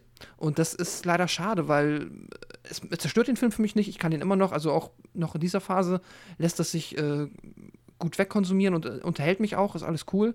Aber da ist tatsächlich ein bisschen Potenzial einfach auf der Strecke geblieben, den Film noch runder zu machen und ihn noch ein bisschen hochklassiger zu machen, tatsächlich. Ja, würde ich dir komplett recht geben, ja. Ja, und dann ähm, ergreift Amy die Flucht. Es ist mittlerweile hell draußen und als sie dann mit dem Auto wegfahren will, das ist halt auch so ein vielleicht, nee, vielleicht mache ich hier direkt schon mal wieder einen Cut. Es ist, wie findet ihr denn die Fluchtversuche von den beiden? Findet ihr die irgendwie machen Sinn oder hätte man da was anderes machen können? Ich meine, wenn da schon so ein Auto steht, was fahrbereit ist und so weiter, sind sie da vielleicht fast ein bisschen zu defensiv unterwegs gewesen? Weil ich weiß jetzt nicht, die Maskenleute haben, die haben jetzt auch irgendwie gefühlt, na gut, Schusswaffen gibt es da schon, aber sie sind jetzt auch nicht mit Schusswaffen auf die losgegangen. Ich weiß nicht so recht. Was meinst du, Pascal? Ja, das ist es halt auch. Äh, ich habe das Gefühl, die wissen auch nicht, was sie machen können, weil sie nicht wissen, wie sehr in Gefahr sie sind. So, er geht ja raus und telefoniert. Eigentlich müsste er ja wissen, dass, ich meine, ne, so, er hätte ja damit rechnen müssen, dass er jederzeit eine Kugel im Kopf bekommt. Die Telefonzelle ist ja quasi mitten auf dem Parkplatz. Ähm, das geht dann aber und entsprechend ist es, finde ich, schwer jetzt noch diese Entscheidung, äh, was ist zu defensiv, was ist zu offensiv einzuschätzen. Ich weiß, eine Entscheidung, die mir noch mega auf den Keks ging, ähm, oder eine Sache, die ich mega seltsam fand, war mit den, sozusagen mit den Tunneln. Wenn sie dann später, ich glaube, sie sind beide in der Werkstatt mhm. und einer von den Bösewichten versucht von unten sich hochzudrücken. Ja. Und sie kriegen es nicht hin, diese blöde Kiste, die nämlich den Tunnel verdeckt, runterzudrücken. Wenn du dich einfach mit beiden Personen da drauf sitzt, dann bekommt er das in, in zehn Jahren nicht hochgedrückt. Richtig, ja. Das war so, das war so weird. Und das, da haben sie sich so dumm angestellt, dass der immer wieder diese Kiste hochdrückt und mit dem Messer da so durchsticht. Das war dumm. Das war Quatsch. Aber das ist jetzt schon, das klingt alles schon zu negativ, tut mir leid. Der Film ist eigentlich gar nicht so Aber schlecht. es ist aber halt, wenn man eine Schwäche finden will, ist es halt die Logik. Also es ist halt so. Ja, ja. Ja, ja ähm, und sie will dann mit dem Auto wegfahren und das gelingt ihr eigentlich auch, aber sie wird dann von einem Maskenmann angegriffen, der sich dort durch diese, durch diesen Sonnenschutz da hindurch wirft und sie hat das Auto dann nicht mehr unter Kontrolle und baut deshalb einen Unfall und rast quasi ins Motel rein, aber sie schaltet dabei auch direkt zwei Angreifer aus und einer welche Überraschung entpuppt sich, wie erwartet, als der hilfsbereite Tankstellenwart vom Beginn. Ja, und Amy flüchtet dann zur Rezeption und äh, findet dort auch den Revolver von Mason und äh, wird von diesem aber überwältigt. Und er ist auch ziemlich wütend und er stranguliert sie und schlägt sie und er filmt das Ganze auch noch, weil äh, Snuff-Film ist ja klar, muss ja noch irgendwie nochmal aufgeworfen werden im Finale. Aber Amy schlägt zurück und gerät dann auch wieder an den Revolver und erschießt Mason. Und äh, welch Glück, sie findet dann auch sofort David wieder und der ist irgendwie noch ja, lebendiger, als man gedacht hat, zum Glück. Und Amy kann dann Hilfe rufen und dann ist der Film abrupt vorbei mit diesem Happy End. Und das Ende, also ja, ich finde es okay, weil man hatte, ist ja jetzt eh nicht so zu 150 Prozent involviert gewesen, André jetzt, und hat jetzt auch nicht, sagen wir mal, man hat seinen Spaß gehabt mit dem Film, man wurde unterhalten, aber man hat jetzt auch nicht irgendwie besonders mitgefiebert äh, mit diesen beiden Figuren. Und von daher finde ich es auch okay, dass man das so schnell abgecancelt hat am Ende mit so einem Happy End. Und ja, jetzt ist auch Schluss, da brauchen wir auch nichts mehr erzählen oder irgendwie noch ein, eine Fortsetzung anteasern oder irgendwie sowas. Aber dass das Happy End an sich kommt und das, das äh, äh, Luke Wilson hätte ich beinahe schon gesagt. Ja, ist ja auch Luke Wilson, ne? Ach, Owen Wilson hätte ich beinahe gesagt. So äh, ähm, dass er natürlich auch noch lebt, das ist halt auch Hollywood dann. Ne? Da sieht man halt, dass Hollywood hier Horror macht und Mainstream-Horror, dass hier alle überleben am Ende. Und die Auflösung, würde ich sagen, ist fast schon ein bisschen zu simpel. Ne? Also ja, Kate Beckinsale hat einen kurzen, kurzen Infight und er schießt ihn dann, aber das war es dann auch irgendwie. Ne? Das ist wirklich sehr, sehr knapp, sage ich mal. Und ich finde gerade das Finale hätte dann schon noch mal irgendwie. Normalerweise hast du ja das so, dass in so einem Film eigentlich das Finale so mit das Highlight sein müsste. In einem Actionfilm oder in einem Horrorfilm ja oft auch. Und hier finde ich das gar nicht. Weil es bleibt mir auch die Überraschung aus, was ja auch gut ist in dem Fall vielleicht. Aber es, da hätte ich schon ein bisschen mehr erwartet, dass da noch ein bisschen was passiert, weil die zeigen sich auch nicht besonders wehrlos. Die, der, die zwei sterben da beim Autounfall. Mason ist jetzt auch nicht gerade der, der jetzt besonders äh, eindrucksvoll sich dort äh, wehren kann. Also die Schlichtheit der Bösewichter, die wir ja schon festgestellt haben, die zeigt sich halt dann im Finale auch, ne? Ja, und es gibt mehrere, da gibt es mehrere Probleme. Also einmal, ähm, die Schlichtheit an sich ja nicht das Problem. Das Problem ist einfach, dass hier Potenzial liegen gelassen wird und das Ganze einfach, finde ich, auch da. Also, ich habe vorhin die Konsequenz äh, gelobt, dass da eben Luke Wilson dann kurz aus dem Rennen genommen wird, wirklich auch ganz äh, ad hoc und drastisch. So, aber die Konsequenz wird halt wieder genommen, indem er natürlich noch lebt. Also, konsequent wäre gewesen, wenn er wirklich gestorben wäre. So, erstmal, erste Konsequenz. Ähm, oder halt, wenn jetzt eben dann Mason die Überhand gewinnt und keine Ahnung, dass er dann vielleicht eben sogar äh, äh, Amy getötet hätte. Oder dass dann doch nochmal irgendwie eine, eine, ausweglose Situation für die beiden entstanden wäre, in dem beide nochmal irgendwie gefangen werden und noch was passieren muss. Also da wäre so viel Potenzial gewesen, nochmal Spannung reinzubringen, aber das wird ja alles relativ schnell ausgespielt am Ende. Das sind so ein paar Probleme. Ähm, vor allem, vor allem Luke Wilson, der liegt dann auf einmal am nächsten Morgen da, ja. nicht fit, aber er hat überlebt. Äh, da waren ja auch noch ein paar Stunden zwischen, also sie hätten ihn ja durchaus ja, ja. auch, äh, ich meine, die haben ja, also weiß ich auch nicht, also warum sie ihn da jetzt am Leben gelassen haben quasi, ne? Ja, weil, wie, wie du halt sagst, Mainstream-Hollywood-Film. Also die, ich glaube, das war einfach nicht, nicht getraut da. Ähm, oder vielleicht hat Agent von Duke Wilson gesagt, ich mein, Vertrag nicht zugesichert. Mein Mandat stirbt, stirbt nicht, ja, ja, genau. Äh, so, von daher, ähm, das ist alles inkonsequent dazu. Also ich bin, ich bin froh, dass sie nicht einen Twist gemacht haben nach dem Motto, keine Ahnung, nachher Luke Wilson hängt selber mit drin oder so ein Schwachsinn halt. Das hätte ich komplett, auf, hätte ich, hätte ich komplett aufgeregt. Und auch da wieder halt komplett richtig dumm. Also komplett dumm. Einer der schlimmsten, gröbsten Fehler des Films in Sachen Charakterhandlungen, diesmal auf Seiten der Bösewichte, wenn Mason am Ende dann Kate Beckinsale auf ihre Waffe wirft. Ja, also er schleudert sie quasi, also da, er, sie, will, sie nimmt ja oben über der, über der Rezeption hängt ja so ein, so ein alter Schieß, sieht fast aus wie so ein Schießpulver-Revolver, aber es ist schon noch mit Kugel, denke ich.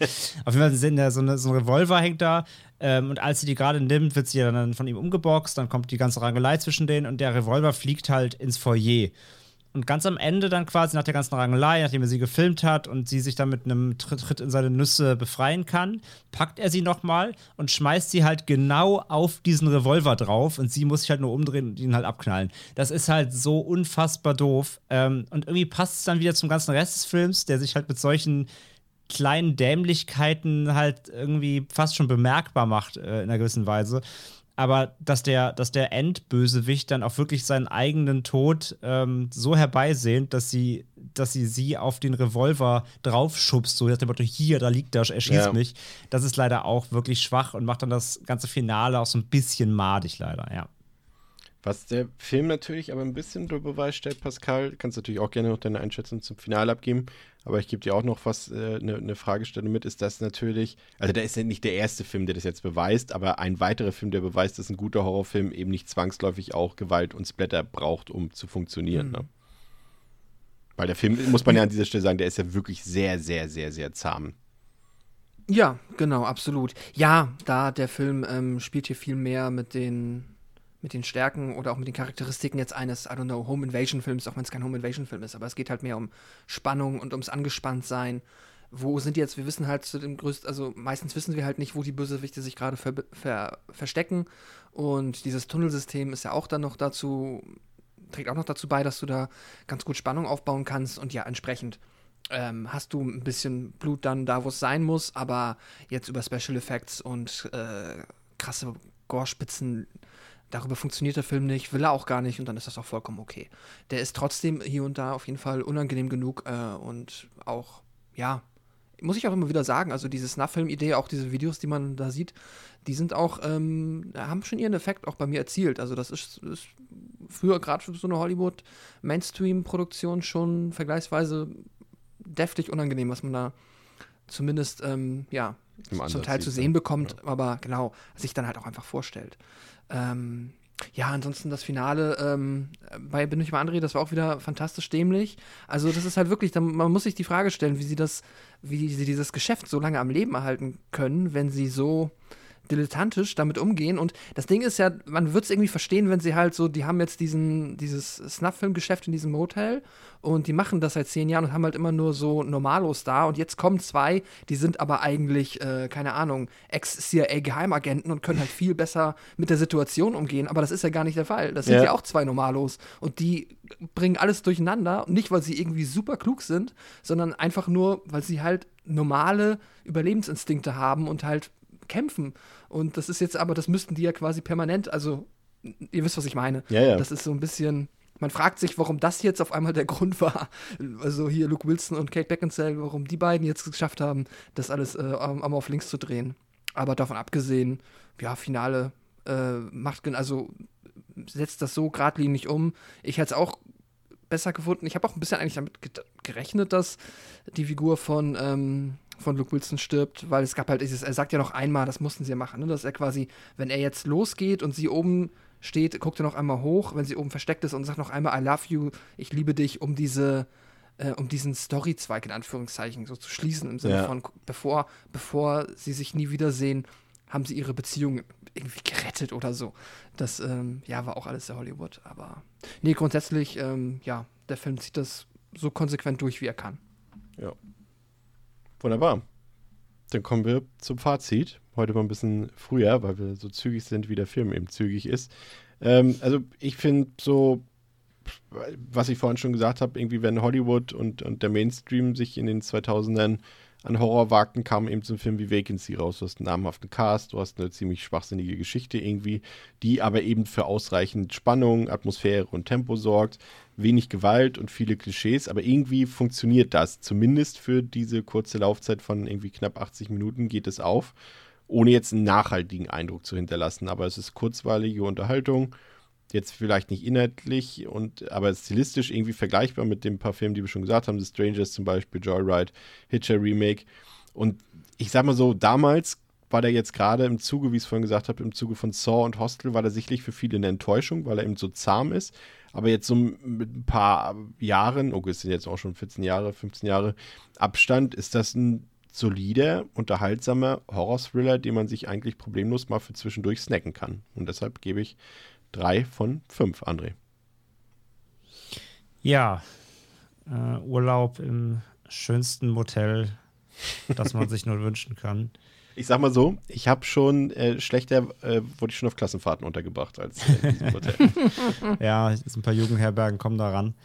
Äh, auch wenn da kein Snuff-Film gedreht wurden, soweit ich jedenfalls weiß. Ähm, ja, Vacancy Motel war tatsächlich eine kleine Überraschung. Also, wie gesagt, ähm, wie eingangs erwähnt, immer so als typischen Post, Post, Post-Videotheken, Videothekenfilm gesehen. Also ein Film, der nicht mehr in Videotheken großartig stand, weil sie da, ja, wohl 2007 ging noch so gerade, aber ne, in den letzten Phasen der Videotheken so ein bisschen, ähm, aber eher so als 90s-Film fast wahrgenommen, den man eher so eben stehen lässt, wenn man so durch die Regale stöbert. Und dementsprechend jetzt ähm, ja doch überrascht gewesen beim ersten Mal, dass das echt so ein doch kurzweiliger, launiger ja, Horror-Thriller ist, der durchaus spannend ist, der äh, gut gepaced ist, der ein gutes Tempo hat, der ähm, ja, Charaktere hat, Hauptcharaktere hat, die zwar nicht immer im Sinne von mir als Zuschauer handeln, aber mich dafür immer wieder launig aufregen durch ihre ja, kleinen Dümm Dümmlichkeiten, die halt im, im Horror-Klischee-Kosmos ähm, wirklich an einer Hand oder bis an zwei Händen absehbar sind, aber eben man, man zählt aber so launig mit, wie gesagt, weil man eben, weil man das halt kennt. Und der Film macht aber auch keinen Hehl draus, dass er diese Dümmlichkeiten irgendwie dann auch einfach durchzieht. Und ja, nicht jeder Charakter fällt sich halt einfach neunmal klug und als Zuschauer oder Zuschauerin ist man eh immer klüger natürlich als die Charaktere, ähm, weil man natürlich auch oft mehr weiß. Von daher, ähm, da kann man halt drüber stolpern, muss man aber nicht. Deswegen ähm, konnte ich damit halt trotzdem gut leben, weil es eben keine großen Längen gibt, weil der Film sich nicht mit, mit unnötigen Dingen auffällt, weil er mit seiner knackigen Laufzeit auch weiß, umzugehen. Und wie auch schon gesagt, trotz des limitierten Settings irgendwie doch immer in Bewegung bleibt. Das mochte ich echt gerne, dass er da eben nicht in solche typischen Genre ähm, Fallen läuft und sich dann verrennt und das Ganze dann so, so zu so einem drögen Kammerspiel wird, sondern er wusste, äh, das Drehbuch weiß, wie er, wie er trotzdem eben irgendwie immer immer den Nervenkitzel hochhält. Und das muss ich dem Film wirklich anrechnen. Ähm, wie gesagt, kleine Highlights gibt es, auch wenn sie ähm, meist dann wieder durch irgendwelche Dämlichkeiten ein bisschen über, über, überspielt werden. Aber wie gesagt, es war nichts dabei, wo ich mich jetzt so drüber geärgert habe, dass der Film mir dabei keinen Spaß gemacht hätte. So. Ähm, die Antagonisten bleiben halt insgesamt ein bisschen blass. Das ist einerseits zuträglich, weil es halt mehr ums große Ganze geht. Auf der anderen Seite eben dadurch auch gerade im Finale ein bisschen abbaut. Es gibt keinen großen Endkampf. Gerade das Finale ist dann eben nicht das Highlight des Films, was schade ist, weil man ja immer gerne mit einem guten, positiven Eindruck rausgeht. Und der fehlt ja am Ende so ein bisschen, weil es einfach nicht spektakulär genug ist. So. Ja. Ähm, von daher, aber insgesamt war das wirklich einfach ein positiver kleiner Horror-Thriller, äh, schnörkellos, ohne doppelten Boden, ohne irgendwelche äh, dramatischen Twists, die nachher eh keinen Sinn machen, ohne Metaebenen, äh, kein offenes Ende, wo nachher es wieder heißt, es kommen noch acht Teile, wobei da könnt ihr, äh, könnt ihr beide ja gleich noch was zu sagen. Ähm, und von daher, ey, war okay, hat Spaß gemacht. Weiß ich nicht, ob ich den nochmal gucke, aber hat auf jeden Fall nicht wehgetan. Also, wenn ihr den irgendwie mal im Streaming seht, ähm, gucken, Kopf, Kopf aus und durch. Drei von fünf von mir kann man wirklich machen. Kleine Überraschung. Pascal. Ja, ich habe jetzt, ähm, nachdem ich eben jetzt so, mich über so ein paar wirklich ja, doofe Momente des Films so lautstark äh, aufgeregt habe, muss ich jetzt erstmal noch ein bisschen Qualitäten herausarbeiten, damit meine Bewertung nicht komplett bei den HörerInnen äh, für Verwirrung sorgt. Weil das, ich glaube, das klang jetzt eben schon so, so ja, zwei Sterne Scheißfilm weiter. Ich glaube, glaub, wir hatten wirklich, äh, wir hatten selten einen Film, wo man so meckern kann, aber wir trotzdem mhm. herausstellen müssen, dass der trotzdem Spaß macht, ja. Ja, ja, genau. Ganz genau, ja. Eben. Und das ist es halt. Also der Film hat die Schwächen, die wir jetzt auch zuhauf benannt haben. Da sind halt die Logiklöcher drin. Aber es ist auch das, was wir eben halt auch ein paar Mal schon gesagt haben äh, und ihr auch in euren Bewertungen herausgestellt habt, dass der halt so kurzweilig ist, so rasant und so schnell, dass äh, man das halt auch einfach vergisst teilweise und dann dem deswegen nicht großartig böse ist. Zumindest ging es mir auch so. Und für mich kommt dann noch halt hinzu, dass ich auch das Setting fantastisch finde. Ich habe eh so eine weirde durch Popkultur geborene, romantische, verklärte wahrscheinlich Sicht auf diese amerikanischen Motels, die irgendwo an düsteren Landstraßen überall verteilt sind. Und auch immer so das Bedürfnis in mir, die alle mal irgendwie auszuchecken, wenn ich irgendwann mal in den USA bin. Wahrscheinlich ja, super doof, weil ich dann irgendwann auch in so einem komischen lande. Aber grundsätzlich, äh, ich finde diese Motels mega cool äh, weil die halt so sleazy sind und es sind halt einfach ein geiles Setting für so einen Horrorfilm. Deswegen ja auch nicht gerade selten benutzt für sowas. Und ja, finde ich geil, das macht Spaß. Und ich mag die Darsteller, die machen mir wirklich Spaß. Äh, es ist spannend zu wissen, dass die anscheinend hinter den Kulissen zumindest Beckinsale und Wilson so eine schlechte Zeit miteinander hatten. Ich finde trotzdem, die, die spielen sich jetzt nicht im Kopf und Kragen, ne? Und das sind jetzt doch alles hier keine krassen äh, Figuren, die super tiefschichtig sind und emotionale Momente haben, wo man denkt, so, wow, Oscar, Oscar verdächtig. Aber das ist für gerade diese kleinen, sleasigen Horrorfilme echt, finde ich, stabile Leistung und auch, ähm, Jetzt habe ich leider den Namen von dem, ich nenne ihn immer Ned Flanders vergessen, dem Darsteller. Äh, auch er spielt äh, es. Auch er ist gut. er ist auch super. Also der Bösewicht hat äh, Charakter, hat Charisma. Frank Whaley. Ich finde, danke, danke. Frank Whaley. Ähm, er schafft, also er ist ohne Maske halt einfach in seiner creepy äh, Portier-Form halt viel angsteinflößender oder zumindest nicht angsteinflößend, ist vielleicht das falsche Wort, aber unangenehm, unangenehm, schmierig ähm, und wirksamer da, dahingehend dann für mich als jetzt die seine Goons mit den Masken da, die sind so ein bisschen bla. Aber am Ende des Tages hat das für mich alles richtig gut funktioniert und ich war so ein bisschen echt, ähm, ja, richtig happy, nachdem ich den gesehen habe und das, nur deswegen habe ich ja dann gedacht, guckst du noch mal den zweiten, der wird bestimmt nicht so geil, aber versuchst es mal und deswegen äh, sind es bei mir tatsächlich erstmal jetzt dreieinhalb gewesen von fünf. Ich finde, den kann man echt richtig gut gucken. Der hat mir Spaß gemacht, aber über diese ja, blöden Fehler muss man dann hinweggucken, deswegen äh, hinwegsehen. Und wenn man das nicht kann oder wenn man eher dazu neigt, sich über sowas aufzuregen, ja, dann, dann ist es vielleicht schwierig, dann ist es, hat man vielleicht nicht so viel Spaß.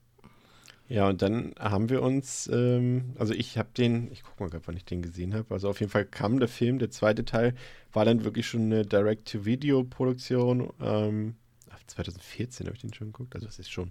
Äh, und der kam 2008 raus, also der wurde direkt nachgeschoben.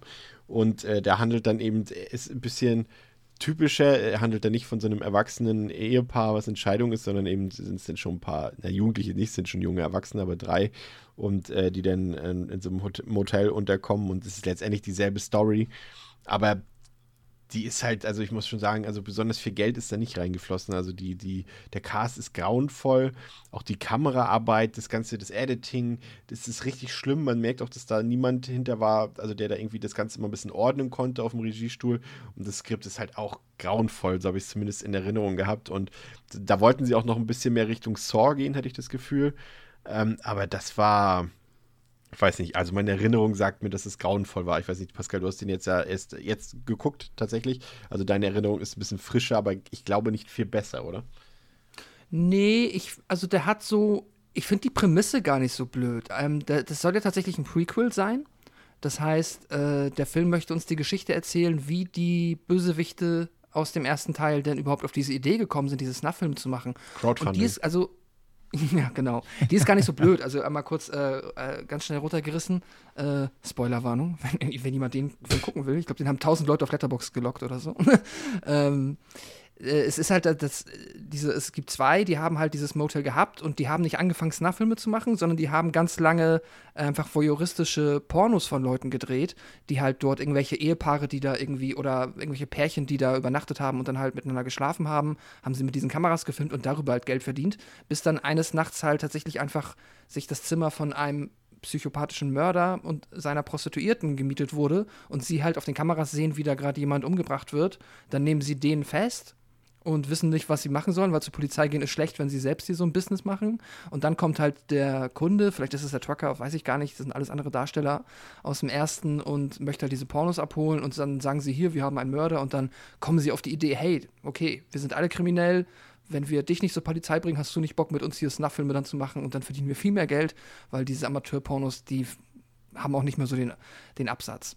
Die Idee ist eigentlich ganz nett. Und erst nachdem wir das alles erfahren, dann kommen die drei belanglosen jungen Erwachsenen, die dann dort das Futter sind. Und ab dann ist der Film leider auch spätestens wirklich, ja, richtig Krütze. Weil er sieht halt einfach, es ist halt leider so, das ist, er versucht auch ganz viel äh, Atmosphäre zu erzeugen, indem halt alles im dunklen, schaurigen stattfindet, aber mit so einer beschissenen Beleuchtung kannst du halt immer, es ist wieder so ein bisschen das Alien vs. Predator 2 Problem. Der Film ist halt so dunkel, dass du eigentlich die Hälfte der Zeit nichts erkennst und dadurch entsteht dann irgendwie auch schon wieder eigentlich keine Atmosphäre. Es ist nicht spannend. In den Figur-Charaktermomenten können die Darsteller das nicht wirklich rüberbringen, was sie wollen. Ähm, und dann, ja, kann auch das viele Kunstblut da irgendwie nichts mehr rausreißen. Also, ja, der war ein bisschen brutaler, ne? Ja, der ist brutaler, aber halt tatsächlich dann auch nicht, also er ist stumpf brutaler. Das sind keine krassen Effekte, wo du sagst so, oha, er ist einfach nur, ähm, ja, also er will ein bisschen grausamer sein, er will ein bisschen gemeiner noch sein und ja, ist aber auch äh, keiner, der da, also auch der Whaley, ich habe jetzt den, jetzt habe ich den Vornamen noch vergessen, fantastisch, Frank. er ist auch nicht mehr da, Frank Whaley. Ähm, und ja, nee, also ist halt wirklich, ist, ist Direct to Video, Cash Grab, muss man überhaupt nicht gucken. Und es gibt ja dann sogar noch ähm, ein inoffiziellen dritten. Ja. Oder, Chris? Ja, genau, den mit glaube- Michael Madsen. Ach. Ja, richtig gehört mit Michael Madsen. Das ist so ein Film, den sie, den habe ich damals, also ich wusste nicht, dass der da ursprünglich mal dazugehören sollte. Ähm, Mm. Also ich habe den mal auf Filmbörsen gesehen, da gibt es den tatsächlich, gab es den im Mediabook, also Terror Trap heißt der.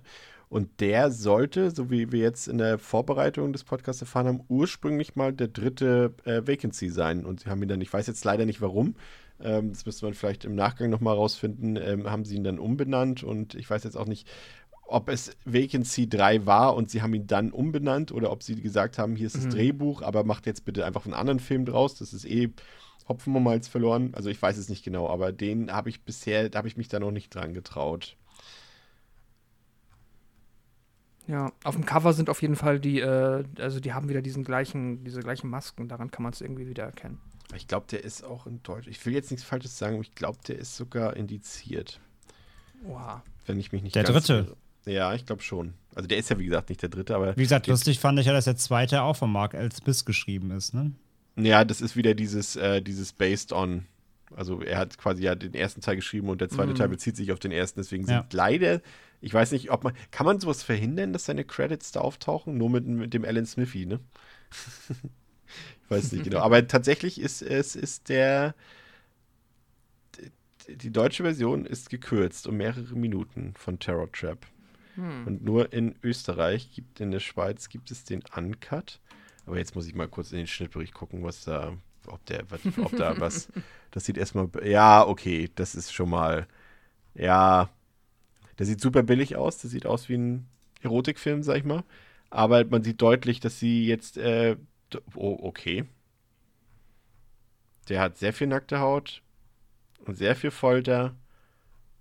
Der besteht nur aus nackter Haut und nur Folter. Okay, vielleicht schaue ich mir den nochmal an demnächst.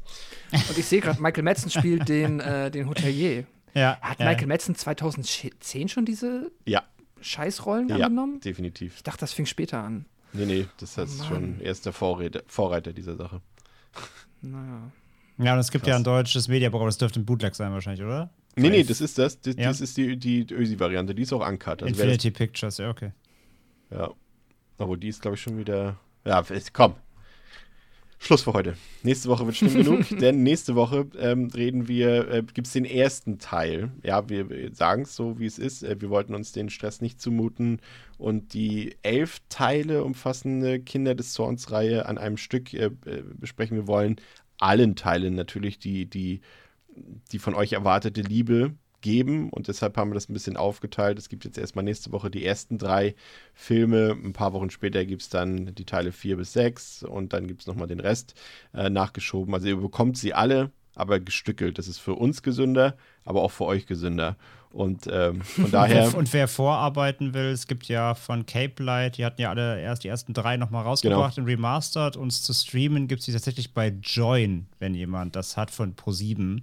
Äh, sonst nirgends tatsächlich. Ähm, also da so könnt ihr reingucken, digital. Ansonsten die VÖ von Cape Light. ja, bei den Wer, anderen mit, wer Teilen. mitgucken will.